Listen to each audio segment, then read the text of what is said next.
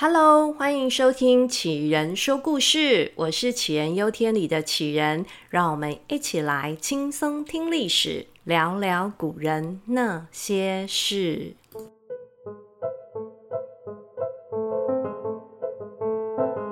在上集的节目里说到，看历史故事的时候，好像很容易遇到进士。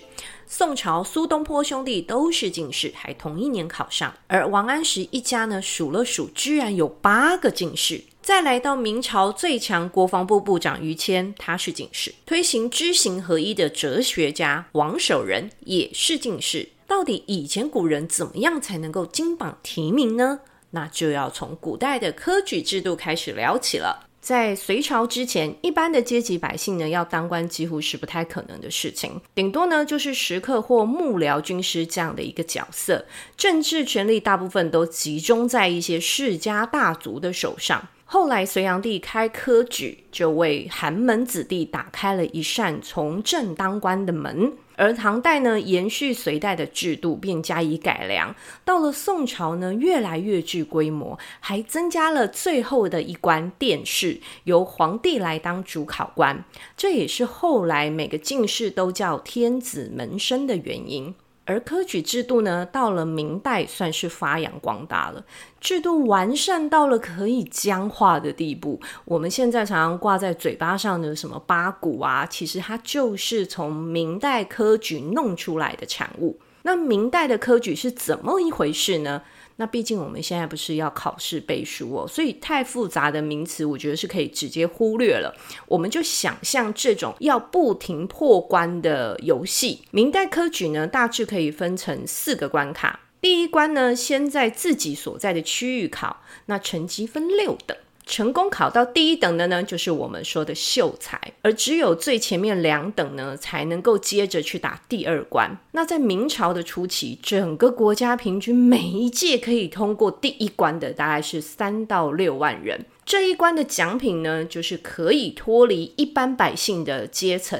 有了秀才的功名之后呢，可以免除农业税跟徭役。徭役就是用劳动来替代人头税的方式。见到县老爷呢，秀才也可以不用下跪，还可以去私塾当老师。也就是说，瞬间就阶级翻转了。而考上了秀才之后呢，是不是乐颠颠的就可以立马去闯第二关呢？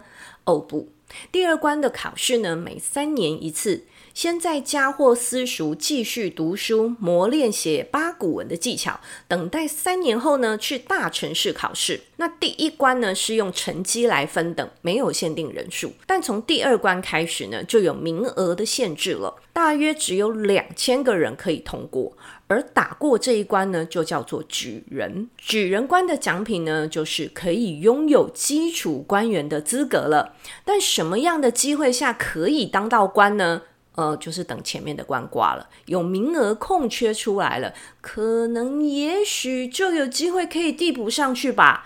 幸运的话呢，等个几年或几十年，但很大的几率就是等一辈子也等不到。那要怎么样才能够保证当官呢？哦，那只能继续闯关了。第三关呢，是进京赶考关。这一关那可就威风了，国家呢会给路费路引，就是呃可以通过关卡的一个文书。那还有专车呢，让各地的举人可以到京城参加考试。奉旨赶考啊，哇，相当厉害！一路上呢，没人敢挡，也没人敢抢啊。而这两千多个举人涌进考场，哇，大家可以想象一下，现代考场的场地是不是有明亮的大教室？每个考生按照自己的座位来坐，外面呢还有焦急的家长在等着考生考出来之后递水擦汗吃点心啊，是不是？但是以前的考场可不长这样。每个考生呢，他会拥有自己专属的房间，哇，很高级吧？自己的房间诶，套房的感觉。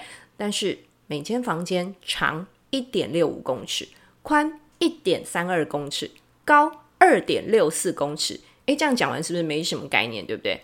我用不太好的数学帮大家换算了一下，这样的空间呢，其实不到一平，比一块榻榻米还小。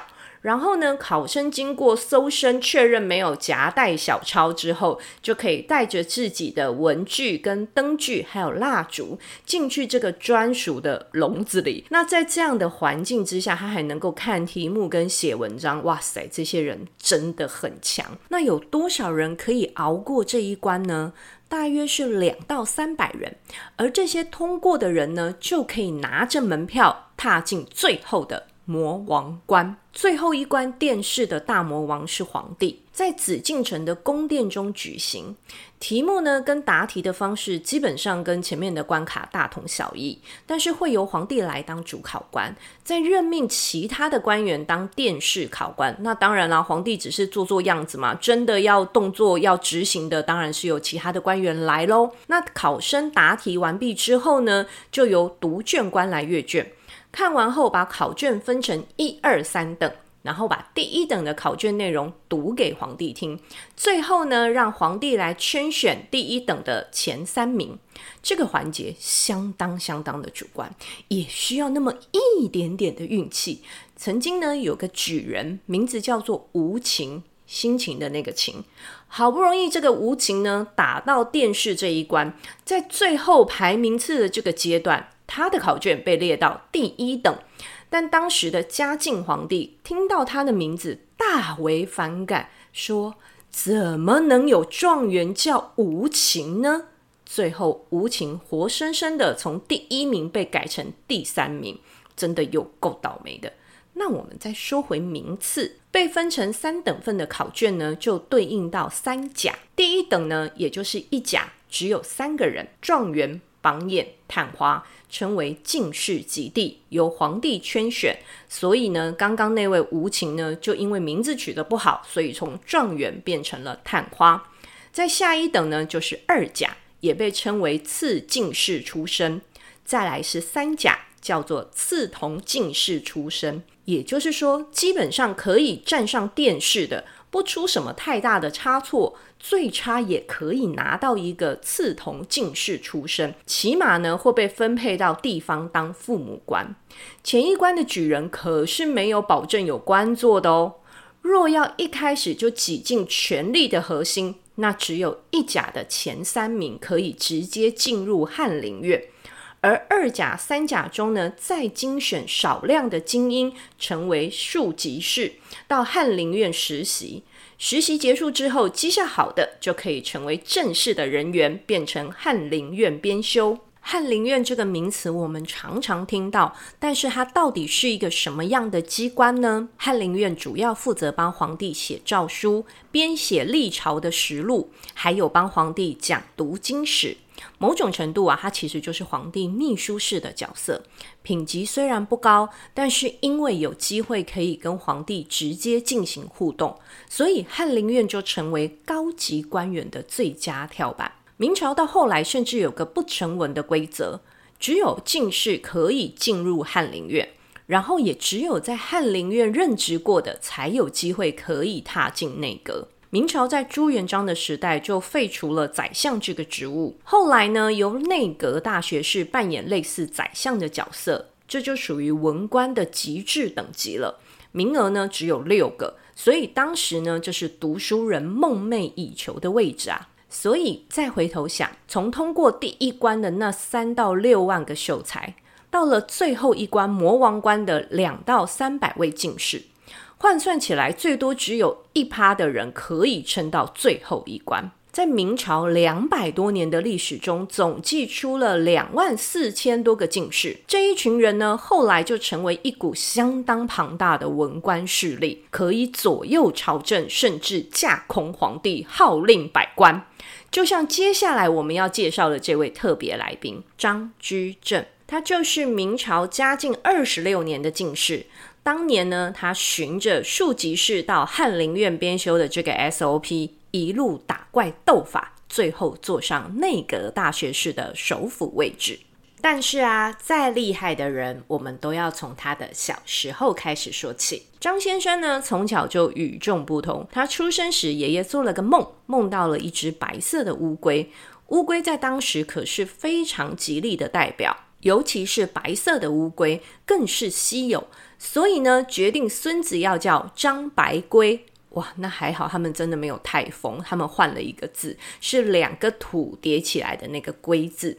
那这个字呢，代表的是典礼所用的玉器。而张白龟小朋友呢，五岁就被送去上学了，他就开始展露了过目不忘、下笔成章的能力。几年后，老师就跟张爸爸说，他可以跳级了啦，带去考试吧。所以呢，才十二岁，相当国中一年级的张白圭就去闯了科举的第一关。而且他成功解锁秀才的成就，当时的主考官呢，看着他的考卷，真是大为赞赏，而且还把张白圭呢跟张爸爸都约来见个面聊个天。越聊呢，越觉得这个孩子不简单呐、未来绝对不可限量，搞不好还是个国家栋梁。但是国家栋梁一直被叫乌龟，真的不好听。于是呢，就建议张小朋友改个名。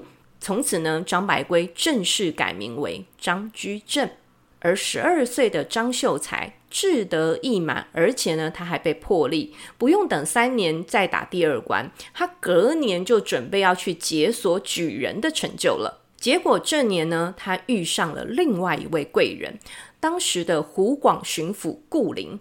顾灵见到张居正后呢，两人相谈甚欢，还成了忘年之交。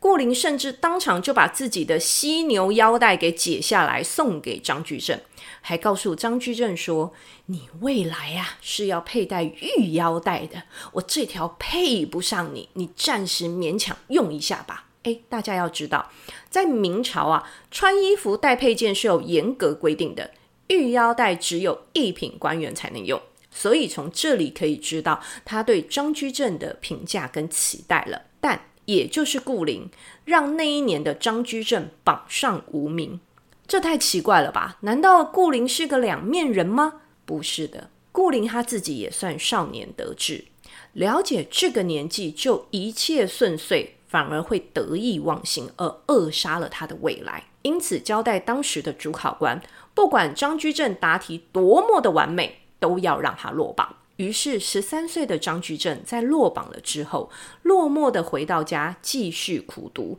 等待三年后的考试。而天才过了三年也还是天才。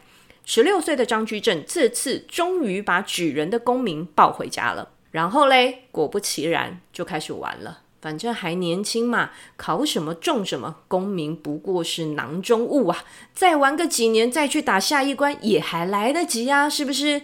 于是呢，他就每天在乡里间跟文人雅士交际往来。但正当他快乐玩耍、志得意满的时候，张家发生了一场重大的变故。当时的张居正可以说是荆州地方上的骄傲。大概家中有考生的爸爸妈妈都会对家里那不成才的孩子说：“你看看人家张居正多有出息，看看你不像话。”诶，这对话呢也出现在荆州当地的辽王府里。这个辽王姓朱，诶，大家知道姓朱嘛，那就是皇亲国戚了，爵位世袭。老王爷走了，儿子继任爵位，而这个年轻的王爷，他刚好是张居正的同学，从小一起长大。这个新任的辽王呢，就一天到晚听自己的妈妈嫌弃他，这里不如张居正，那里也输张居正。哇，天！越听越火大，想要找个人来出出气。诶，这东看西看呢，就刚好看上了正在自家当警卫的张爷爷。诶，对。就这么巧，张居正的爷爷呢，在王爷家工作。这辽王呢，有一天就把张爷爷给找来了，说要恭喜他孙子高中举人，大家来喝酒庆祝，喝一杯。就这样，张爷爷被迫喝了一杯又一杯，一杯又一杯的酒。到了后来呢，是完全喝不下去了。辽王干脆叫人用灌的。诶，这人呐、好端端的自己走着进来，最后呢，是被抬着出去的。当天晚上，张爷爷就暴毙了。张爷爷就这么不明不白的被整死了。整个张家能不沸腾吗？但是又能如何呢？大家都知道罪魁祸首是谁，但又莫可奈何。就像当时在王府被灌酒的张爷爷，他有办法反抗吗？没办法。面对拥有特权的王爷，国家给牌照的恶霸。张家只能忍气吞声。张居正这时发现举人没什么用，自己拥有的才华、学问放在特权面前是如此的渺小无用。原来有权有势才是一切，要怎么样才能够替爷爷报仇雪恨呢？摆在二十岁张居正面前的只有一条路，就是继续考下去，再闯进士官，才有机会挤进权力中心。但是老天爷可能是为了要让他越挫越勇，所以加踹了他一脚。那年的张居正居然名落孙山。这一次的失败，把他的骄傲跟自大铲除殆尽。他回到家乡，重新苦读，三年后再次复考，终于在嘉靖二十六年，二十三岁的张居正高中二甲次进士出身，而且因为名次排得很前面，所以被选为庶吉士，成为翰林院的实习生，展开了他从政的第一战。而在往下展开张居正的康庄大道之前呢，我们先整合说明一下张居正这个人的内在跟外在。我们前面一直在说明他的内在，从小聪明、记性好、有才华、表达能力很强，也善于跟人交际。诶，想想啊，他跟湖广巡抚顾龄相谈甚欢的时候，顾龄已经是个五六十岁的老头了。十几岁的青少年都能够跟当了一辈子官的社会人士成为朋友，这没有点交际能力，怎么可能做得到？